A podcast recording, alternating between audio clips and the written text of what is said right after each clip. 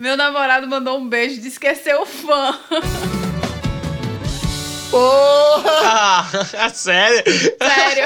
O Ed, velho, manda um beijo pra ele, disse que eu sou fã. Um beijo, Ramon. Obrigado por me acompanhar. Eu não sei lidar ainda com isso. A gente já sai com um seguidor ouvindo com certeza. Ele é doido não ouvir, porra? Fala, querido ouvinte! Cá Boa. estamos nós, sentados, tomando uma para mais um Mesa de Bar Podcast. Eu sou a Alana Gama. Alana! A pauta que me traz hoje aqui já foi citada em vários outros e geralmente é o medo da galera da internet. Hoje a gente vai falar sobre a cultura do cancelamento. E pra tomar essa comigo e pra falar um pouco disso, a gente chamou o Ed. Daqui a pouco ele vai falar aí quem ele é e o de sempre, né? Meu querido editor e amigo Thiago Lucas. Salve, salve, rapaziada!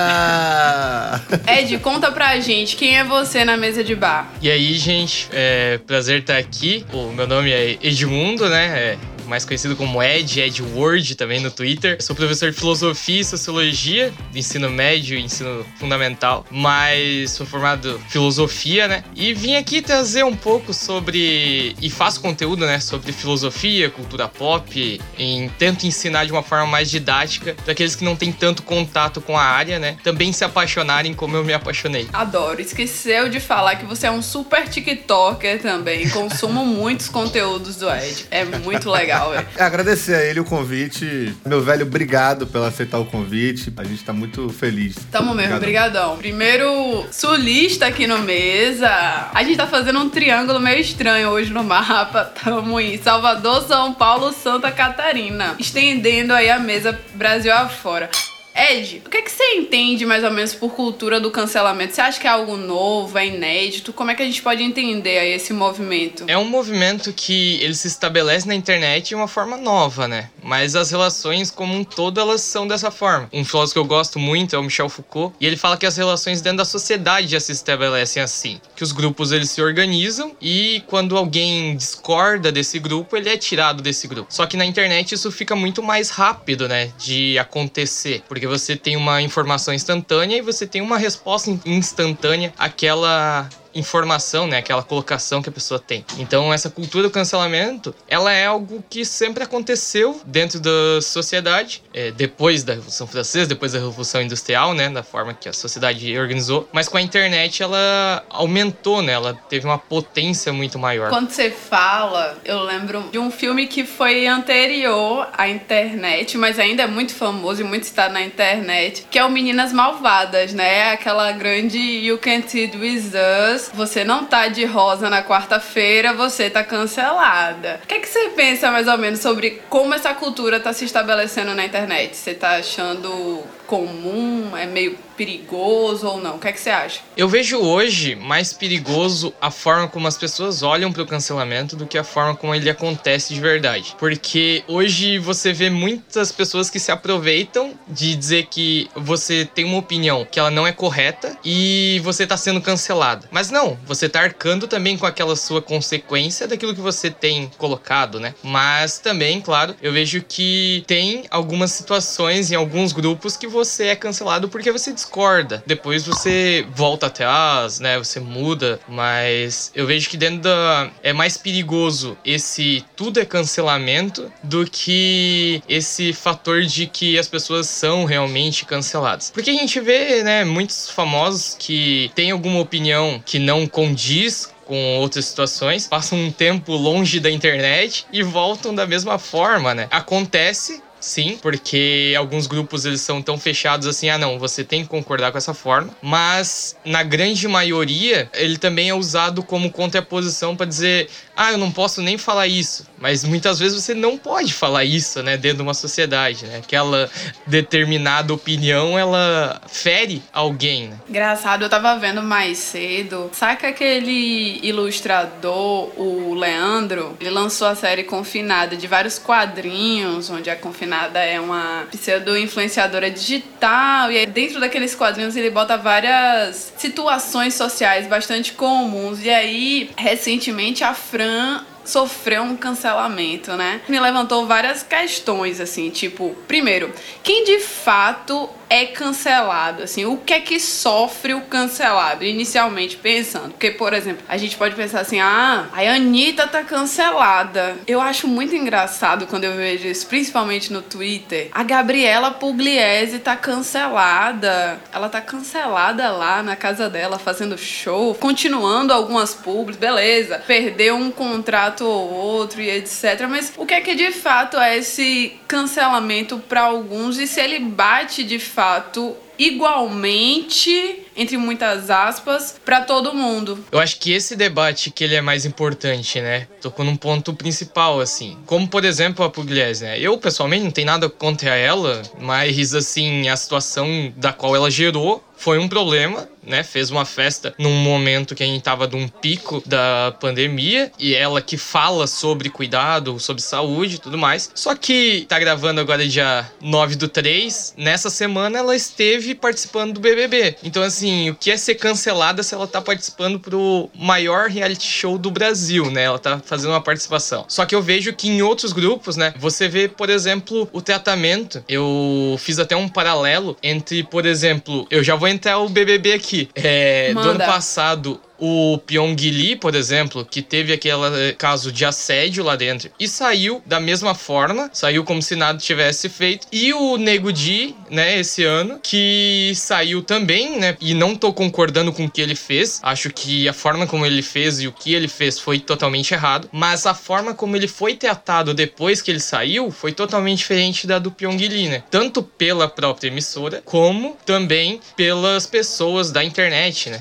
Isso existe, eu acho que é muito claro. Acho que a gente pode ver com muita clareza nesse seu exemplo, principalmente, assim, a, as diferentes reações a todo mundo. Pyong Lee foi cancelado, teve casos anteriores ao BBB revelados e ele cometeu um assédio dentro do programa. E o Nego Di também, mas já teve uma outra repercussão. O que é que a gente poderia relacionar? Ah, eu acho que é questão, né, de preconceitos, né? Por exemplo, o Pyong Lee no Brasil, ele é lido como uma pessoa branca, né? Ele não é lido como um asiático, né? Em alguns momentos ele não vai ser lido como uma pessoa que sofre um tipo de racismo, que claro que as pessoas asiáticas também sofrem, né? É muito mais nítido o racismo, principalmente aqui no Brasil, contra pessoas negras do que contra pessoas asiáticas. E não que não exista, né? Deixando bem claro, o Pyong em muitos momentos e principalmente pelo patamar que ele tem dentro da sociedade, ele é lido como uma pessoa branca. Já o Nego Di, ele é uma pessoa negra. Eu vejo que tem muita diferença também nesse tratamento, principalmente quando existe o cancelamento. Você vê, por exemplo, ano passado, a figura da Marcela também, que era uma pessoa que militava para cima de todo mundo no 2020, e a figura da Lumena esse ano. Eu discordo de muitas coisas que a Lumena fez dentro do BBB, mas a forma de tratamento de uma como fada sensata e a outra como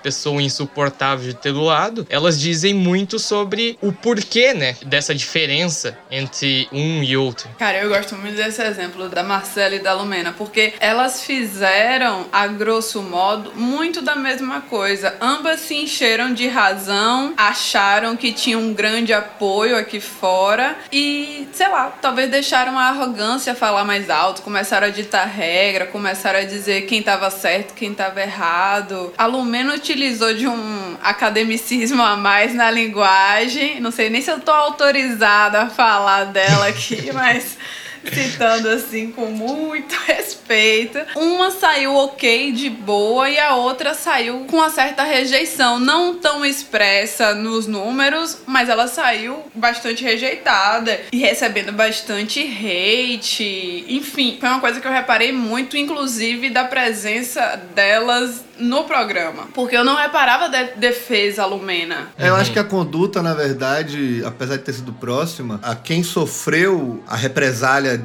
em ambas as partes no caso de Marcela, foi muito Adbala, né? Do velho Adbala.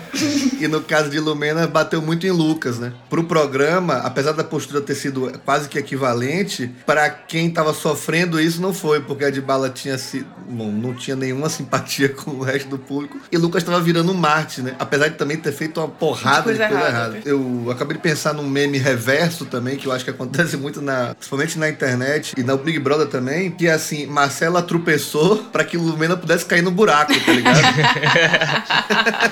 Real. Porque assim, se talvez a postura de Lumena tivesse sido ano passado, a de Marcela esse ano, não vou também ficar criando muita possibilidade, mas acontece muito de uma história pregressa tomar uma proporção quando isso é repetido muito grande, entendeu? Eu queria fazer uma, uma pergunta também, já que temos um especialista. Eu queria, assim, entender um pouco da relação, porque o cancelamento, ele acontece, ele já aconteceu anteriormente na TV, antes da internet até, mas ele também, hoje, ele tá muito atrelado ao hate, sacou? O hate, ele dita muito o tamanho do cancelamento e dita o tempo do cancelamento. Vou dar um exemplo pelo que eu tenho observado. Sei lá, Anitta berrando com a produção no documentário dela. Um... Carol com K. É, mas Carol Conká acho que foi internet mais TV, né? Uma coisa meio. meio... É, beleza. É, foi, foi. E porra, Carol Conká, as saídas do descancelamento dela foi uma saída clássica usada em todos os cancelamentos que tivemos na TV até os anos, começo dos anos 2000. Pô, Vera Fischer foi acusada de agredir a empregada com a tesoura, logo na sequência ela tava no arquivo confidencial chorando no Faustão. As coisas vão sendo moldadas, né? de acordo com, com o interesse da marca, da pessoa e tal. Mas a Anitta, por exemplo, ela passa. Anitta é um ótimo exemplo. Ela passa muito por cancelamento via hate. Muito, muito. Tanto que não dura. As coisas não duram. Ela continua sendo Anitta. Ela lança um clipe, ela continua sendo Anitta. Quando ela berrou com a produção lá, se, se criou um- um- uma discussão sobre o abuso do patrão em relação ao empregado, etc, etc, etc. Ela se explicou, aí outras pessoas foram defender. A discussão ela vai ela acaba que dura dois dias e ela some. Diferente um cancelamento que envolve um crime, que aí também não é só o cancelamento em si, existe uma outra base legal por trás, etc. Como o Robinho, né? Que foi condenado a nove anos na Itália pelo estupro.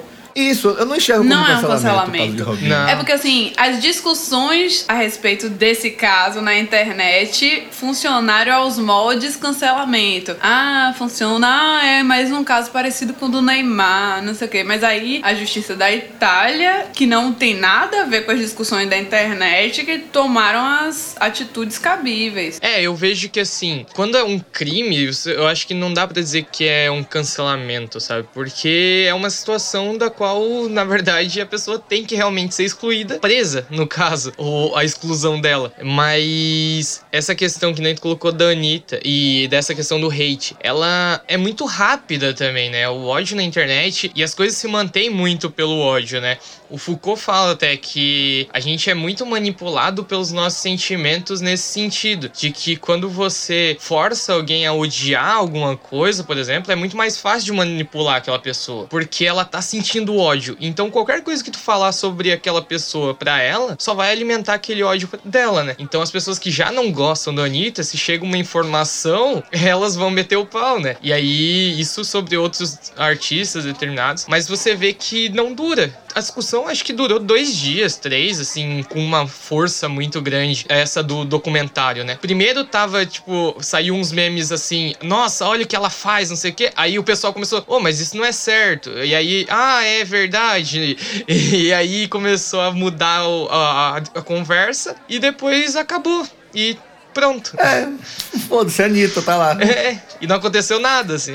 Outra coisa que eu observei, e aí assistindo um vídeo de Dunker sobre o cancelamento, falando de Carol Conká, ele fala que o cancelamento, na internet principalmente, ele parte do pressuposto da projeção que você tem por algum famoso, por alguma celebridade. É raro você cancelar alguém próximo, né? Ou uma, uma pessoa que não, não esteja exposta, né?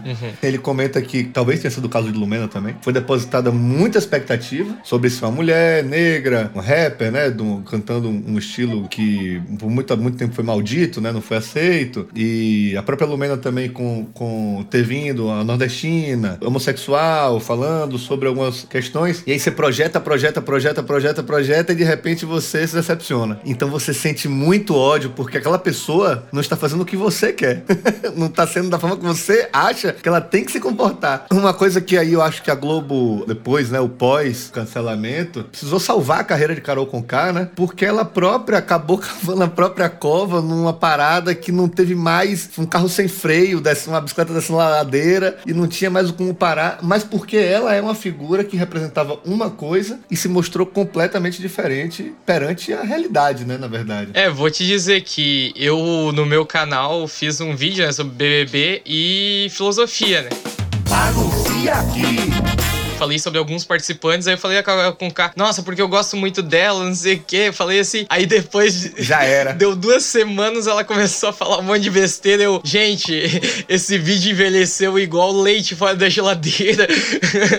ah, nosso episódio sobre reality foi exatamente isso a gente tipo a Sara e o Fiuk. Velho, Sara é um exemplo maravilhoso. Sara agora, né, deu aquela decoração sobre o presidente, que ela gostava do presidente, e as pessoas ouviram isso como se ela tivesse, não que isso tenha algum cabimento, né, porque eu acho que não tem nenhum cabimento, mas as pessoas já encararam, fora o dia que ela falou isso, foi o dia do recorde de morte, já encararam como se ela estivesse ciente da situação, né, e no fundo, Sara é mais uma brasileira. Apenas. Ela não é uma pessoa horrível, e ela não é uma pessoa incrível, ela é mais uma brasileira. Tá tudo certo com Sara. Acho que que esse é o grande ponto, assim. Acho que vocês tocaram em alguns pontos que eu achei interessante. O sentimento do cancelamento é 100% 8 ou 80. Ou eu amo e tenho que defender com unhas e dentes e fechar os olhos para qualquer coisa que pareça errada, ou eu odeio e minimizo toda uma história positiva que possa vir dessa pessoa. E esse para mim é o grande problema da cultura do cancelamento. Um, vamos pegar ainda a Carol com Conká, que é um ótimo exemplo de fato. A Carol Conká tem toda uma trajetória musical e tem toda uma importância para uma cultura que todo mundo conhece, etc, etc, etc. Amo o Batuque Freak. Cara, ela tem ótimas músicas. Isso é um ponto. Aí ela chega no BBB, faz várias cagadas, faz várias merdas, é muito escrota, todo mundo ficou revoltado e triste no BBB. A partir disso, é justo de fato eu cancelá-la e anular toda uma trajetória dela. E é que eu não quero defesa nem nada do tipo. Mas assim, as pessoas são mais, sabe? E aí eu acho que a cultura do cancelamento anula qualquer possibilidade de contradição, que é do ser humano, cara. Todo mundo erra na prática. Claro que alguns. Ela pesou, né? Não foi uma coisa. Não, não foi uma coisa. né? Puta que pariu. é. Ela pesou. No rolê do erro, ela, ela, ela pesou o erro. Eu ainda acho que, assim, nunca nunca mais vou ouvir a música da Carol com K. Difícil, velho. Acho que é, é difícil. E aí a gente poderia entrar até em uma outra discussão mais tensa, que é sobre a questão de. Separar o artista da obra? É separar o artista da obra, mas isso aí é um outro podcast. Pode chamar até Ed, Edmundo pra participar. Essa eu tenho coisa pra falar. É um outro podcast, cara. Mas esse também seria muito bom. Esse é muito bom. Mas eu queria voltar no ponto do hate, cara, porque eu acho que o hate anterior à cultura do cancelamento como a gente conhece, ela vem de algo que na internet é muito característico, que é o tribunal da internet. Eu acho que aí é que é o, o cernezinho ali, ó, da cultura do cancelamento. É o, o tribunal da internet, é julgar uma coisa, é o empoderamento que a pessoa sente em julgar algo em certo e errado e vomitar isso de uma forma que foda-se. Que foda-se qualquer uhum. responsabilidade que eu poderia ter. É irresponsável. A gente é. posta esse episódio, alguém comenta assim: Isso é uma merda, vocês são. Ninguém falaria isso na nossa cara, olhando pra gente assim. Não. Ninguém falaria é. isso. Não, aconteceu comigo isso essa semana. É, tem a Andresa Delgado, não sei se vocês conhecem. Conhece. Eu comentei no podcast lá, o Podpá, do Igão e tal, sim, sim. que ia ser legal ela participar e outras. E eles perguntaram figuras femininas, né? Aí eu citei várias. Aí eu comecei a receber hate porque eu tinha citado a Andresa Delgado, porque, né, dentro da cultura pop tem muito hate em cima dela. Eu recebi uma DM de um cara com foto de um gato lá e sem nome. Já pus escuro dentro do carro. Não, uma foto de um gato lá e, e, sem nome, dizendo que eu era um merda por envolver cultura pop e filosofia, que eu que nunca queria ter um professor como eu, que não sei o que. Aí eu olhei para aquilo, tipo, só bati print, assim, postei no meu Twitter e deletei. Falei assim, ó, e esse hate gratuito aqui? Meu primeiro hate, assim, eu tô ficando tá famoso. Tá ficando famoso, né? eu ia falar isso, cara.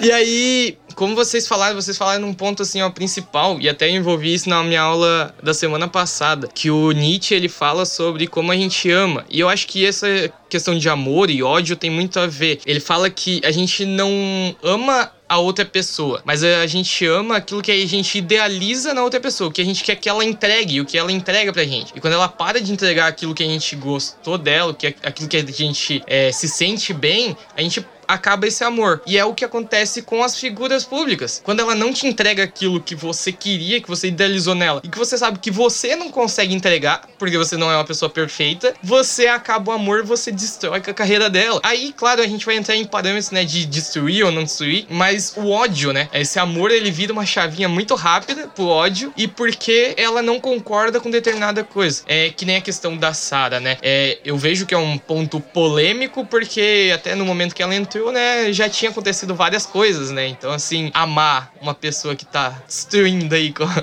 com a situação é um é. problema. Mas é, gostar, né? Ser favorável. Ao mesmo tempo, todo mundo amava ela até a semana passada e esse, é, essa semana repente, ela, ela, ela virou a musa da, da extrema-direita agora, que a galera abraçou ela também. ela vai sair da casa, tipo, olhando o que, que aconteceu aqui. Sim.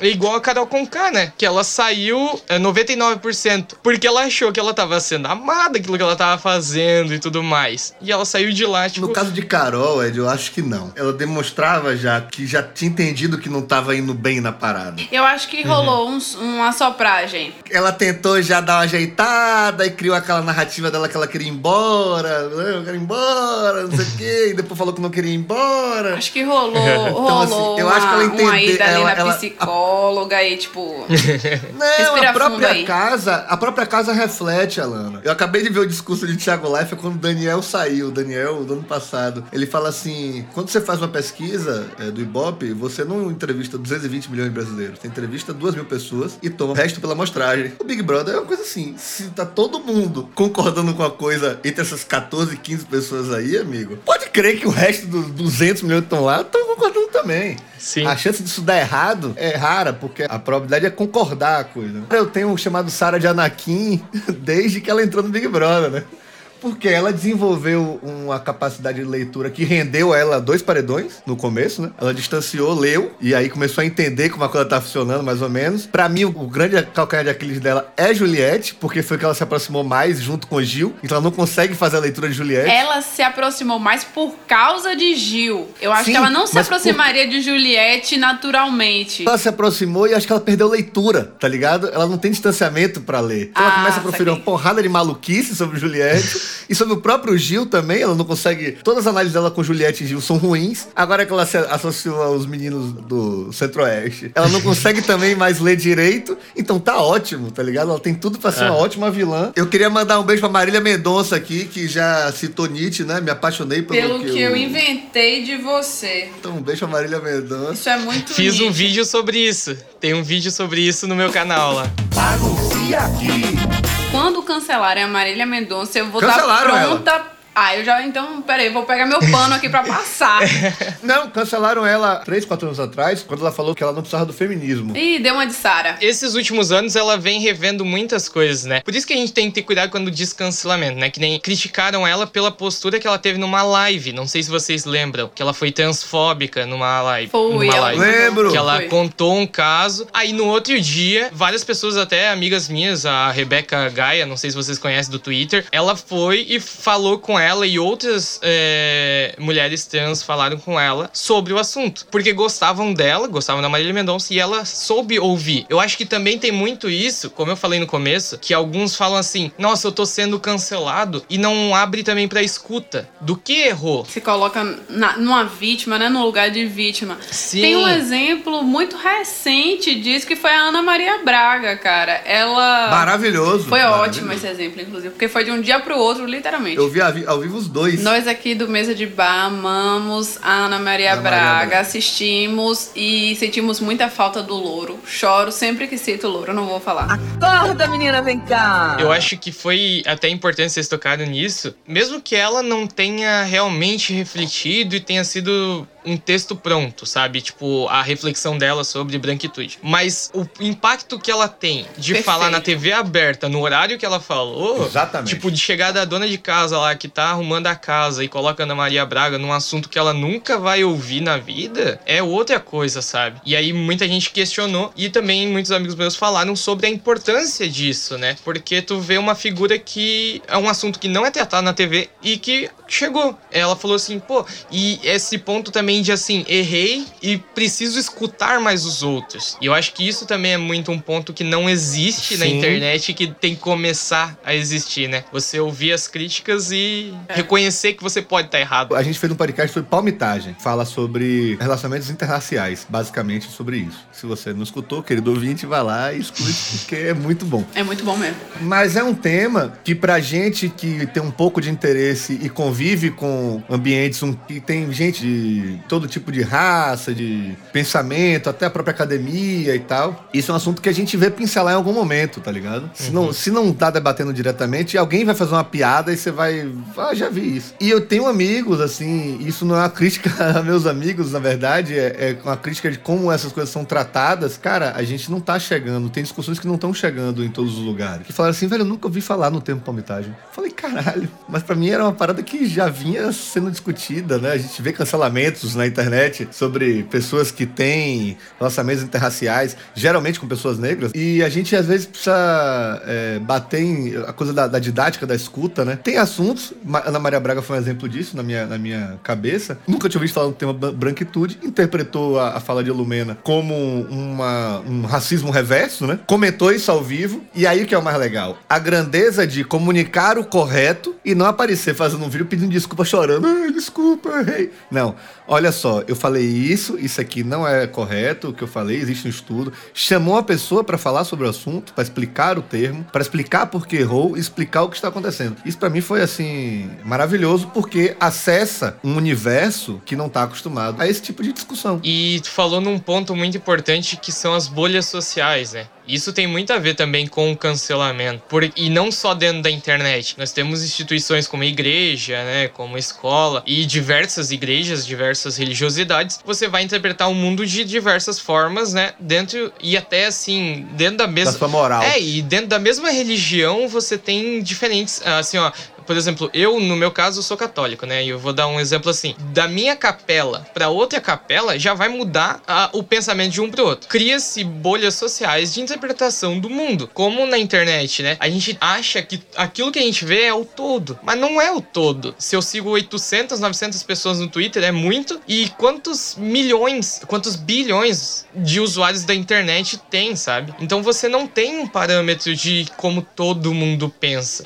E as culturas, elas se fecham também. A sua amostragem é muito pequena. Sim, é muito pequena. Pra eu dizer, ah, não, todo mundo fala isso, como vocês falaram. E eu vejo isso muito também com o meu conteúdo, sabe? Num dando RT, outro dando RT, chega uma galera que nunca ouviu falar de filosofia, sabe o que que é, né? Mas não, não abordou os temas. E olha assim, eu recebo bastante mensagem até é, sobre, meu, eu nunca gostei de filosofia. Mas a tua abordagem, comecei a gostar. Porque eu tô conseguindo atingir públicos diferentes do aquele que eu me formei na minha academia, né? Como vocês falaram da academia. Quando isso sai da academia é importante, né? E aí com tudo, com esses temas, a branquitude, é, a palmitagem, porque são temas que se fecham às vezes, por exemplo, na questão da Lumena, né? Você vê a figura da Lumena como alguém acadêmico e você vê muito na universidade isso, de pessoas que debatem sobre mil coisas dentro da academia, mas na hora de ser ser didático para as pessoas que não estão na academia não consegue. E aí os assuntos não chegam. E também, dentro ainda desse exemplo, além de não conseguirem dialogar com pessoas que não têm aquele discurso parecido, também não conseguem lidar muito bem com essas pessoas quando essas pessoas discordam. E aí acabam taxando como: ah, você é bolsominion, acabou, não vou dialogar com você. Você é, sei lá. Aconteceu com o Prior, né? Todo mundo achou que ele era bolsonarista. E o cara voltou em Marina. Ele voltou em Marina? Sério? Porque às vezes é muito da ignorância, e não na ignorância no sentido pejorativo, mas que a pessoa não entende sobre aquilo, sabe? E Sim. ela tem uma opinião formada, porque a gente tem uma opinião formada sobre tudo, já diria Raul Seixas. É, só que você não ter essa opinião vai demandando de debates, vai demandando de conversas. O que eu entendo sobre o mundo não é a totalidade dele, mas eu tenho que estar aberto a isso. E muitas pessoas não estão abertas também por ignorância, porque Sim. elas foram ensinadas a vida toda a pensar daquela forma e aquilo que elas entendem como certo, né? Por exemplo, o Prior, né, no caso, não sei se votou na Marina ou não. Votou, Uma- votou, acabei de checar. votou na Tem Ma- mais de uma fonte dizendo que ele votou em Marina. Então, votou na Marina, ele votou numa mulher, uma mulher negra e É. tudo mais. E aí você vê dentro ah, das colocações dele algumas colocações machistas, né, dentro do BBB, por uma ignorância também. E você vê o que, tipo, e quando ele começou a se abrir pra debate, principalmente com o Babu, ele aprendeu muito, porque ele abriu também a mente dele pra isso. Então, quando você abre e quando você tem uma didática, por exemplo, como a do Babu, pra ensinar realmente sobre assuntos delicados, porque o Babu levantou vários temas e foi até um, um tweet que depois eu me arrependi de ter feito uma semana antes do BBB começar. Eu falei, meu, tomara que essa galera traga debates importantes, né? Aí deu duas semanas eu, gente, eu só quero alienação, para. Envelheceu mal o tweet. Envelheceu mal. Como diz o velho provérbio, cuidado com o que desejas. Porque aí tu tava toda semana no Twitter tentando mostrar pras pessoas que aquilo lá, não, uma coisa não tava certa, a outra não tava. Que nem o debate que o Babu trouxe. E que depois, meu, hoje é um atormento, né? Eu vejo vários amigos meus negros falando sobre isso que, ah, é negro ou é preto? Ah, A Lana adora. E aí, Ah. ele levantou, né? Porque ele levantou de uma perspectiva dele, então uma, uma perspectiva individual sobre aquele assunto. Mas é a visão dele sobre o mundo. E aí, tipo, a galera da massa da internet levou aquilo como verdade absoluta, em vez de tentar buscar por si só também, porque tem o Google, você não precisa perguntar tudo pra uma pessoa negra também, né? mesmo que ele estivesse falando algo errado, ele não precisaria ser taxado como o errado, ou, ou não precisaria ser cancelado só por isso, entendeu? E aí, essa coisa da discussão que os amigos já estão cansados de debater, a sociedade não tá. Ana Maria levantou esse papo, apesar de a gente não aguentar mais e falar, puta, de novo isso. Ana Maria levantou essa questão na, na- no pedido de. No pedido de desculpa dela, vamos dizer assim, né? E obviamente. Eu tenho certeza que metade do país olhou e falou assim: existe a discussão sobre negro e preto? É isso. Tá ligado? É isso. É errado falar Caralho. assim. Nossa, eu falei aquilo com meu coleguinha. Eu vejo que o problema muito grande é mais assim quando você olha pro Twitter, por exemplo. Que é uma galera que tem acesso à informação e pergunta tudo. Usa o Twitter como Google, sabe? Chega lá nas pessoas, ah, mas isso é certo, isso é errado. Pô, tem a abinha do Google também pra você pesquisar. Tem artigos sobre isso. Vai ler, vai pesquisar também. Não é questão de certo ou errado. Você não precisa concordar com tudo que você lê, nem discordar de Sim. tudo que você lê. Falta na sociedade, de modo geral, ainda mais nas nossas cabeças tuiteiras, pensar sozinho, né? Eu tenho uma opinião muito específica até sobre essa questão de perguntar. Acho que muita gente taxa como preguiça, né? De ah, não vai pesquisar, não sei o quê, ou não consegue pensar sozinho, mas eu acho que também é muito sobre uma escolha de lados. Por exemplo, ah. É negro ou preto? O que é que a Djamila Ribeiro acha? Isso. Eu tenho que estar do lado dela, independente do que ela acha. O que ela dizer, Sim. eu vou estar do lado dela porque é o que eu encaro como o lado certo da briga. Então eu quero estar do lado certo da briga. Então às vezes eu acho que se trata disso, essa questão do pergunta a todo mundo. Tipo, eu vou ali no meu Twitter, na minha bolinha. E aí, galera, a gente ainda gosta do G3 ou tá tão Sim. cancelados? É. Eu sou sócio no canal de poesia, não sei se você conhece, não sei, talvez você conheça. Chama toda poesia. Anuncia aqui!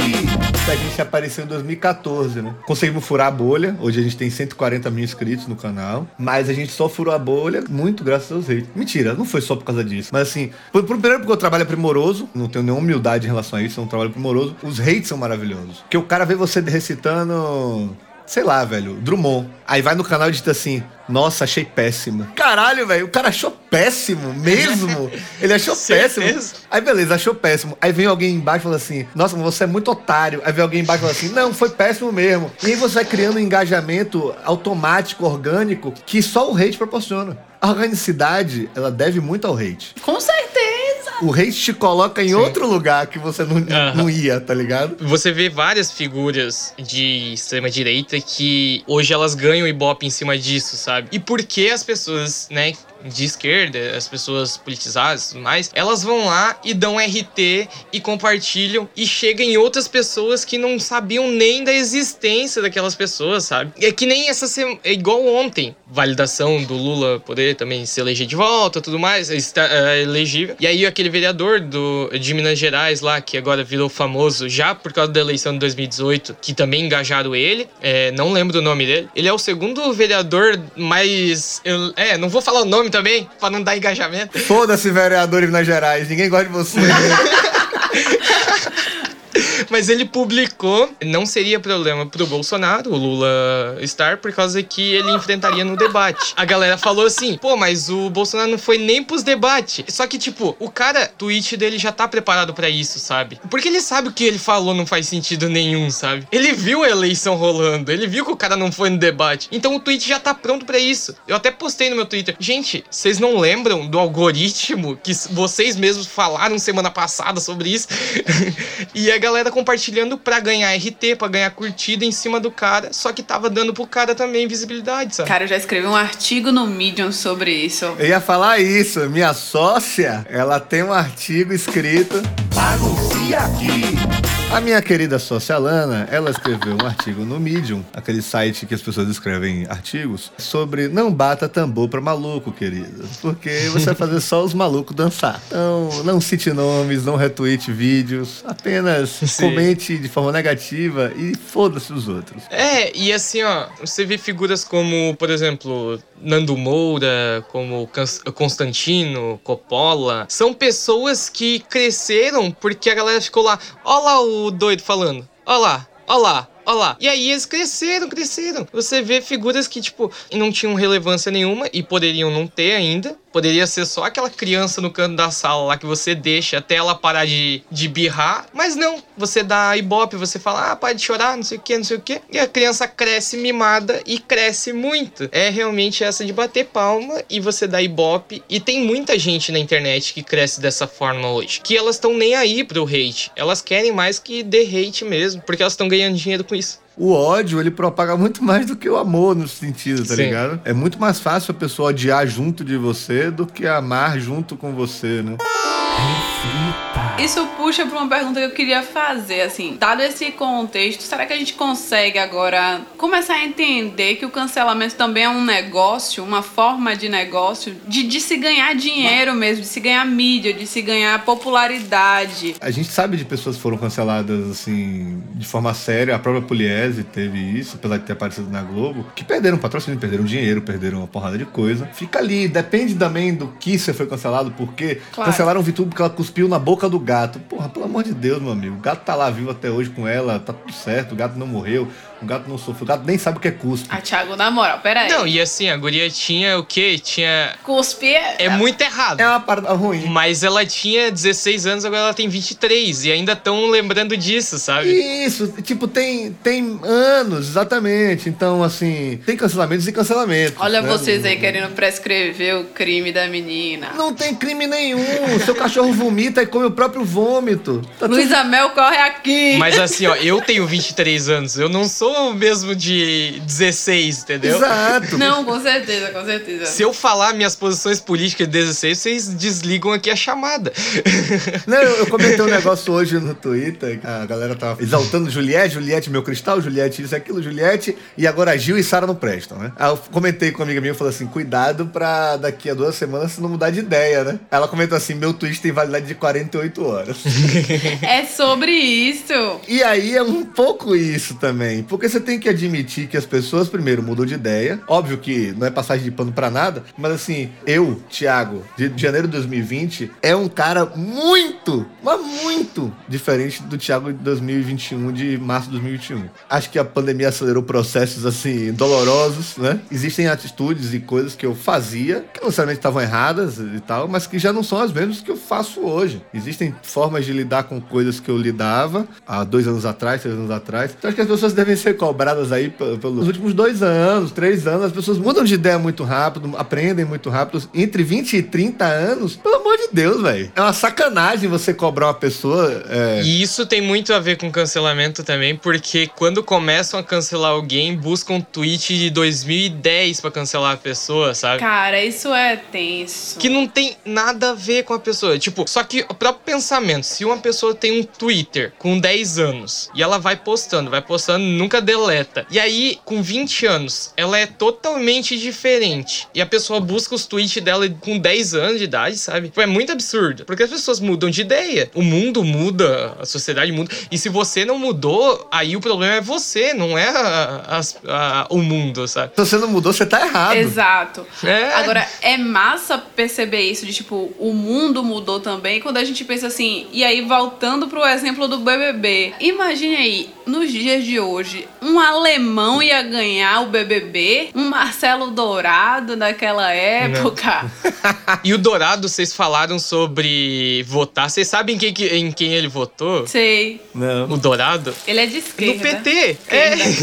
E assim, igual o Prior, você não imagina É. pelas posições dele, entendeu? É porque também a galera tem essa coisa de resumir a pessoa Ao a um estereótipo, ato. né? Do uau, macho Sim. escroto, nananã. É, é, é muito mais fácil de odiar aquele estereótipo. Diego Hipólito, abertamente homossexual, um atleta da ginástica olímpica, apoiou o governo Bolsonaro. Não sei hoje, né? Eu imagino que não. Mas até um ano, dois anos atrás, estava apoiando o governo Bolsonaro. O Ju agora eu achei que ele é de esquerda, mas não é. Gil, ele é de Ele é centro. neoliberal. Ele é neoliberal. Não, mentira. Calma aí.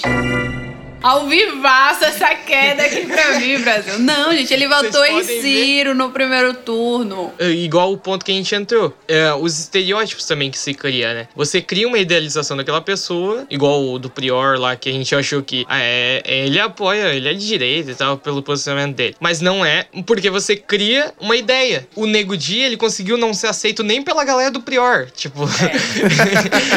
Não, então, uma coisa que eu queria falar até sobre Sara também, e o próprio Prior, o resumo, né, que faz das pessoas. A galera criticou o Prior pra caralho, parará, né, mas ele era o único amigo que o Babu tinha. Ele olhou, olhou pra Babu e tratou Babu como uma pessoa normal, coisa que Como uma gente. grande parte da casa não tinha feito. Inclusive as fadas. Inclusive É. as fadas. Você pega a Sara também, agora taxada de bolsonarista, etc. E ela provavelmente deve ter votado, porque já falou isso abertamente. Mas a forma que ela acolheu o Lucas, mesmo que ela tenha duvidado do beijo, existe uma humanidade ali que atravessa a porra do voto, entendeu? E que não dá pra resumir uma pessoa, um indivíduo, a uma, uma coisa ou outra. Você pode até.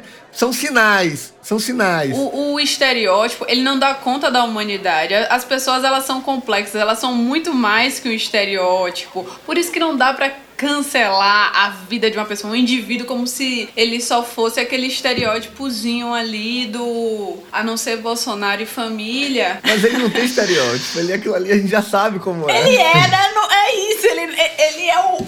Ele. Nesse programa estamos falando é mal do presidente. Bom demais. Abertamente. Socorro, meu Deus, eu não quero ser cancelado.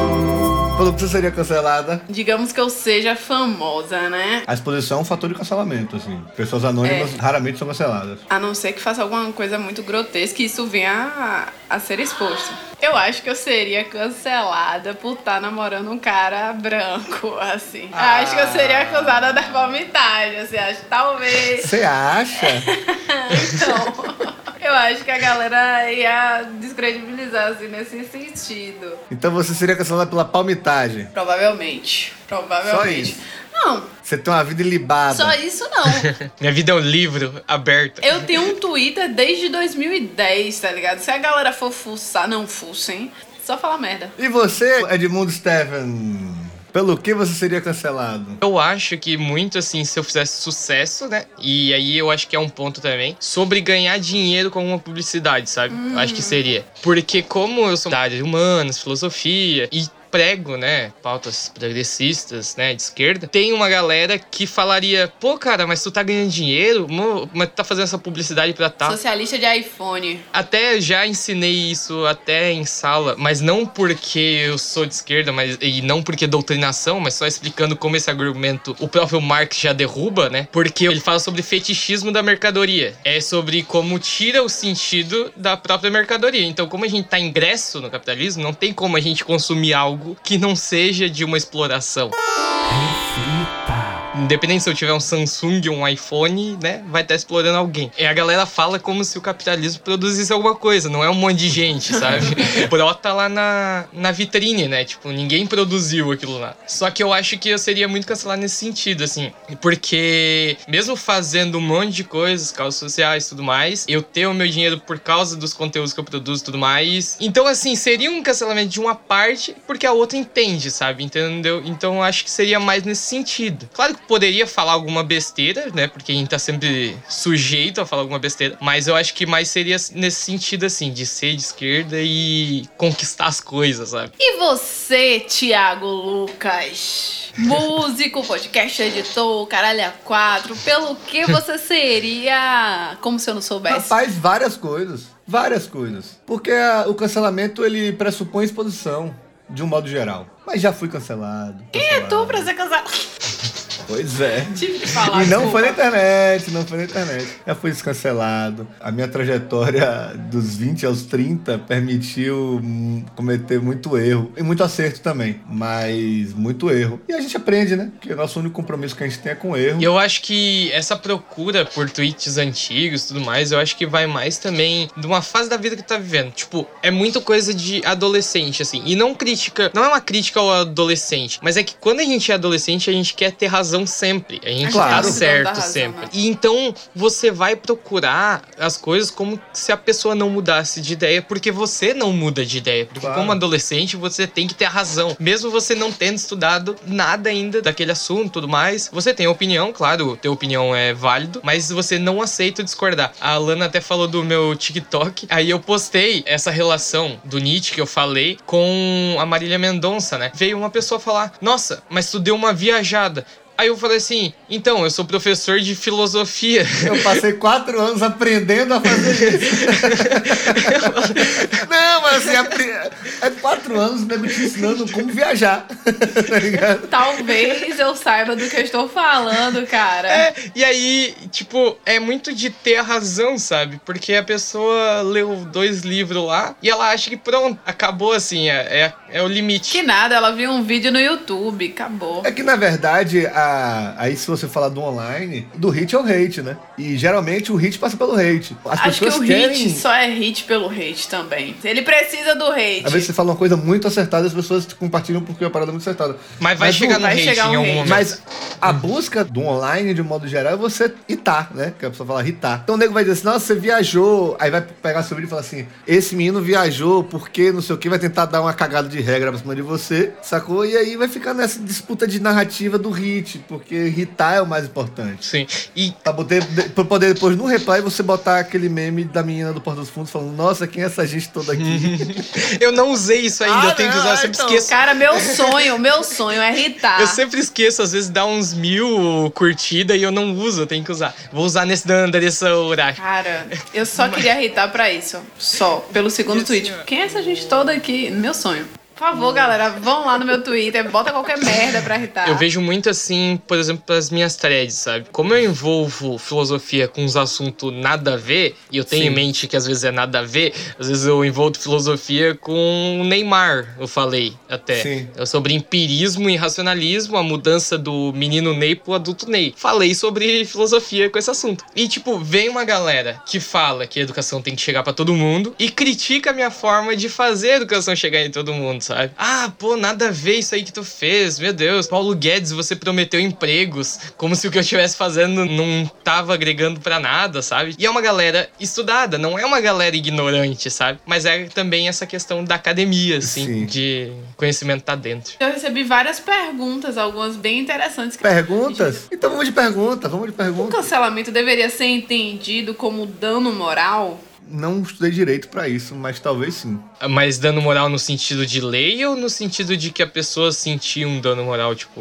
Não, ela Um sentiu. é- dano moral no sentido de lei. Eu, eu pelo. Geralmente, eu- ela sentiu. É que assim, Sentiu, Tino. no sentido de lei, eu acho que cabe, dependendo do que a pessoa. O que, que é o hate, né? diga, Mas né? vai processar o que? O Google? Ah, o Google proporcionou que eu fosse. Dá pra tu processar pessoa por pessoa. Vai sair caro pra caramba, né? Então por isso que não acontece. Pessoas realmente grandes processam essas pessoas, né? Que dão esses hate, assim, muito absurda, porque realmente é, cabe em danos morais e tudo mais. E para essas pessoas ficar meio em alerta, assim, que elas não podem falar qualquer coisa na internet, né? Grande amigo Bruno Abidal mandou a seguinte pergunta. Inclusive, eu quero ele muito em breve aqui nesse podcast. A cultura do cancelamento já funcionou? Queria saber de cases de sucesso. Pra quem, né? Sucesso pro hate, mas assim, entra naquele espaço que a gente falou sobre dar palco pra maluco. Por exemplo, quando a galera progressista tenta cancelar determinadas pessoas que não se propõem a o aprendizado ou a, a nada, assim, e são abraçadas pelo outro lado da força que a gente comentou aqui. Foda-se vocês, vocês querem me cancelar? Aí ganha muito mais audiência por conta disso. Sim. Sim. Então eu acho que o case de sucesso do cancelamento é exatamente o palco pra maluco. Né não, Zeca? O Nando Moura, ele só é uma pessoa relevante hoje por causa que ele arrumava treta na internet. E porque os outros davam palco pra dizer, ó lá o palhaço, ó lá, ó lá, ó lá. Ele só é uma pessoa grande hoje por causa disso. E aparecia no Treta News e tudo mais. Nano Moura. Eu não sei quem é. É, mas então, ó, fica assim. não precisa saber. Não da- precisa saber. Hoje ele não é abraçado nem pelos que apoiavam. Nada, nada. Você quer ver um exemplo de frutos é, antes das perguntas? Geise Arruda é o maior case de sucesso de cancelamento e hate da história. Verdade. Ela começou sendo odiada na faculdade, ela reverteu isso pra dinheiro, é Fama. nude, e ela hoje é uma celebridade que ninguém sabe o que, é que ela faz. Sub. Que ela realmente não fez nada. E a cada um mês, a Globo.com solta uma nota sobre Geise Arruda. Anuncia aqui! Ainda soltam notas sobre Geise Arruda? Geise Arruda dança funk e emociona fãs no Instagram. Meu irmão, tem 10 anos que Geise Arruda foi esculhambada na faculdade dela. Eu quero até achar agora o Instagram dela. Uma coisa que o hate proporciona é que quem fica, fica muito mais fervoroso também. Por exemplo, tu vê esses personagens que a gente citou que são é, cancelados por uma, uma mente progressista, né? Conjuntura progressista, ela tem uma base de fãs muito mais fervoroso, que vão apoiar elas em projeto, porque ele, ah, é, meu, eu sou o coitado pra essa galera, porque ele é cancelado pela outra. E ele segrega também aquelas pessoas que não apoiariam ele. Um exemplo disso foi o Constantino agora, o Sleep Giant lá caçou lá ó, os empregos dele e a galera pesou no apoia-se lá pra ele pra que ele continuasse ganhando dinheiro e foi recontratado e não mudou nada pra ele, só a galera que acompanhava ele continuou acompanhando, puxou os outros grupos do WhatsApp que não seguia ele ainda, né, pra aumentar o público dele. O cancelamento ele não funciona a longo prazo. As coisas na internet, elas são muito cíclicas. Hoje a gente tá falando, por exemplo, eu xingo alguém no Twitter. Hoje. Tá todo mundo me detonando porque eu xinguei fulano no Twitter. Dois dias depois, ninguém lembra do Edmundo. Ninguém É. lembra do que eu falei. O cancelamento ele é muito fatal dentro da sua bolha. Quando você é cancelado fora da sua bolha, foda-se. Foda-se. Se você cancelar Constantino fora da bolha dele, foda-se. O que que Lumena e Carol Conká se fuderam? Porque elas foram canceladas na própria bolha. De falar assim, não estou entendendo o que está acontecendo com essa pessoa aí dentro. Cara, quando o Emicida twitta assim não, Carol com K, aí tu já perdeu o rumo da tua vida, entendeu? Se- eu amo o Emicida. É o meu artista também. Quem preferido. não assim, ama o Emicida já morreu por dentro. É, o meu sonho é gravar alguma coisa com ele, sabe? Tipo, um quadro pro meu canal, alguma coisa. Porque, assim, ele é a pessoa mais fantástica hoje que existe no Brasil. E assim, ó, gente, por exemplo, o Emicida. Tu não conta que ele vai errar, tá ligado? Mas em algum momento ele vai errar, porque ele é um ser humano. E ele já foi cancelado. Ele já foi cancelado algumas, Algumas vezes. vezes. É uma pessoa que, tipo, tu aprende muito com ele. Eu sou um consumidor assíduo do Emicida, assim, entrevista, Também. tudo, assim. Também, também. Então, é uma das poucas pessoas que não é professor que eu consumo, assim, sabe? Tipo, não, não que eu tenha essa bolha acadêmica, mas querendo ou não, a gente tenta buscar filosofia pra produzir Sim. sobre filosofia. Mas o Emicida é um cara que eu paro pra ouvir em qualquer momento. E mesmo assim, ele vai errar, sabe? Esses cancelamentos que a gente citou aqui não são erros. São atitudes que ele tem na vida. Mas ele pode ter atitudes erradas. Porque ele é um ser humano, entendeu? Se ele pesar pra caramba, aí vai ser um problema. Ele vai ter um erro que a galera vai dizer assim, pô, cara, aí tu vacilou. E ele pode aprender com isso, sabe? E faz parte, a gente projeta nele uma pessoa infalível praticamente. É isso. Admitir que Emicida vai errar hoje é uma parada tipo, nossa, ele jamais vai dar uma declaração que ele não tenha refletido sobre, porque ele é Emicida. E às vezes o cara vai acordar puto ou triste ou não sei o que, e vai dar, dar uma declaração que não seja o que você quer ouvir. A grande armadilha da internet é que, diferente de outros veículos mais tradicionais, não dá pra gente formar o que Edgar Morin chamava de os olimpianos. Porque ninguém é olimpiano. Nossa, citou Mohan. Aqui é acadêmico também, tá achando que? Beijos, Prolana.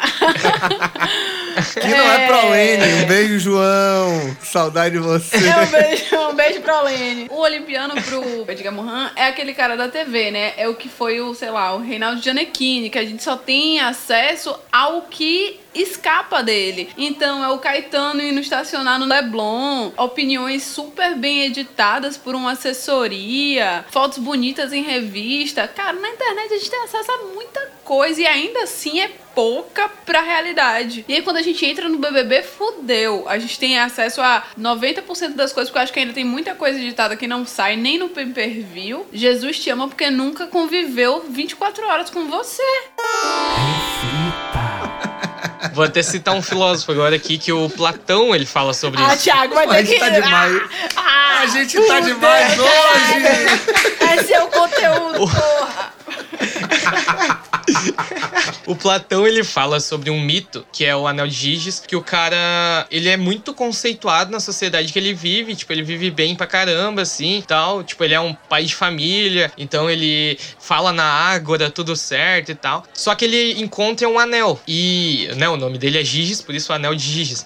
Mas ele acha o anel e ele coloca. Quando ele coloca o anel, ele consegue ficar invisível. E nesse de ficar invisível, ele começa a cometer as maiores atrocidades pela cidade, porque ninguém tá vendo ele, entendeu? Ele começa a ser tipo absurdo assim, fora da moralidade e tudo mais. É essa exposição do que também a gente tem que ver, que a internet a gente mostra também aquilo que a gente quer. Mesmo que a gente cometa alguns deslizes, mas a pessoa não se expõe totalmente, tá ligado? Cara, se ela posta 30 stories, os stories são 5 segundos. Ah, tá, não vou fazer a conta agora, mas tipo, não é correspondente à totalidade do que ela vive, entendeu? Então Não. ela expõe o que ela quer. Aulas, cria.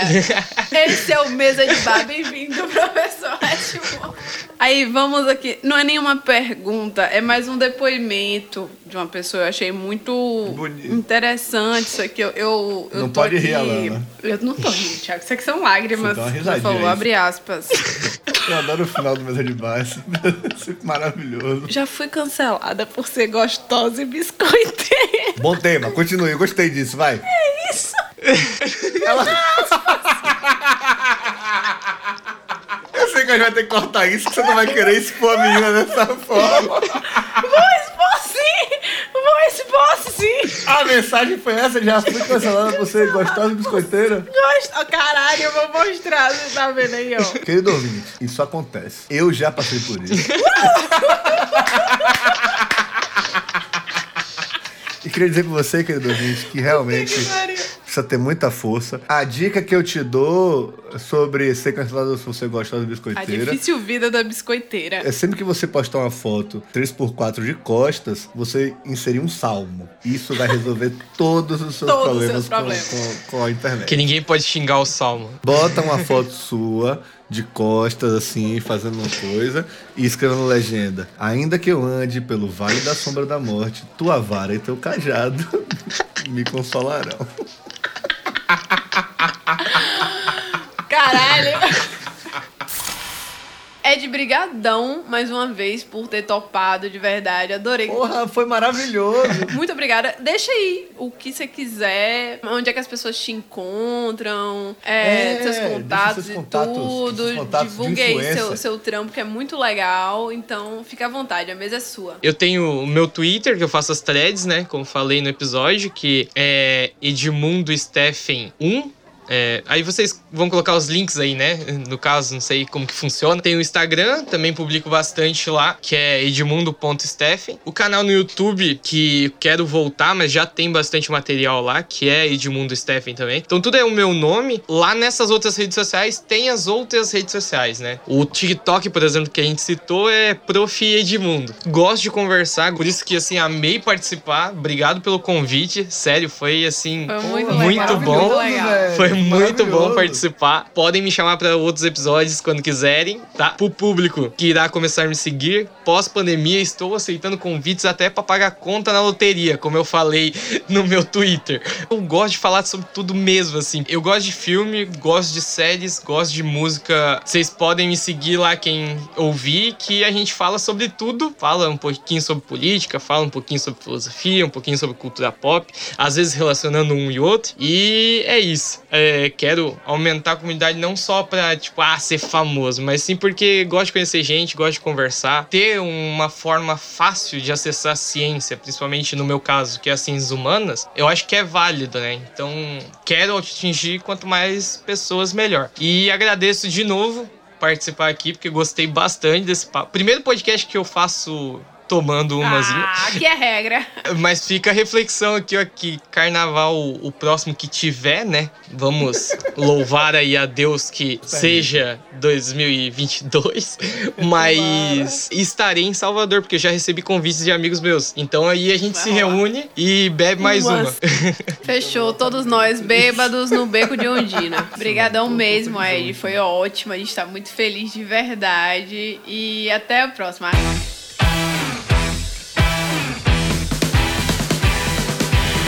Fala galera que acompanha a gente aqui na mesa de bar. Esse episódio não vai ter nem véu de noiva, nem cerveja quente, nem saideira. Em compensação, temos um bônus do episódio para vocês. E entre um episódio e outro, você pode seguir a gente no Insta e no Twitter, que a gente segue tomando uma. Beijo!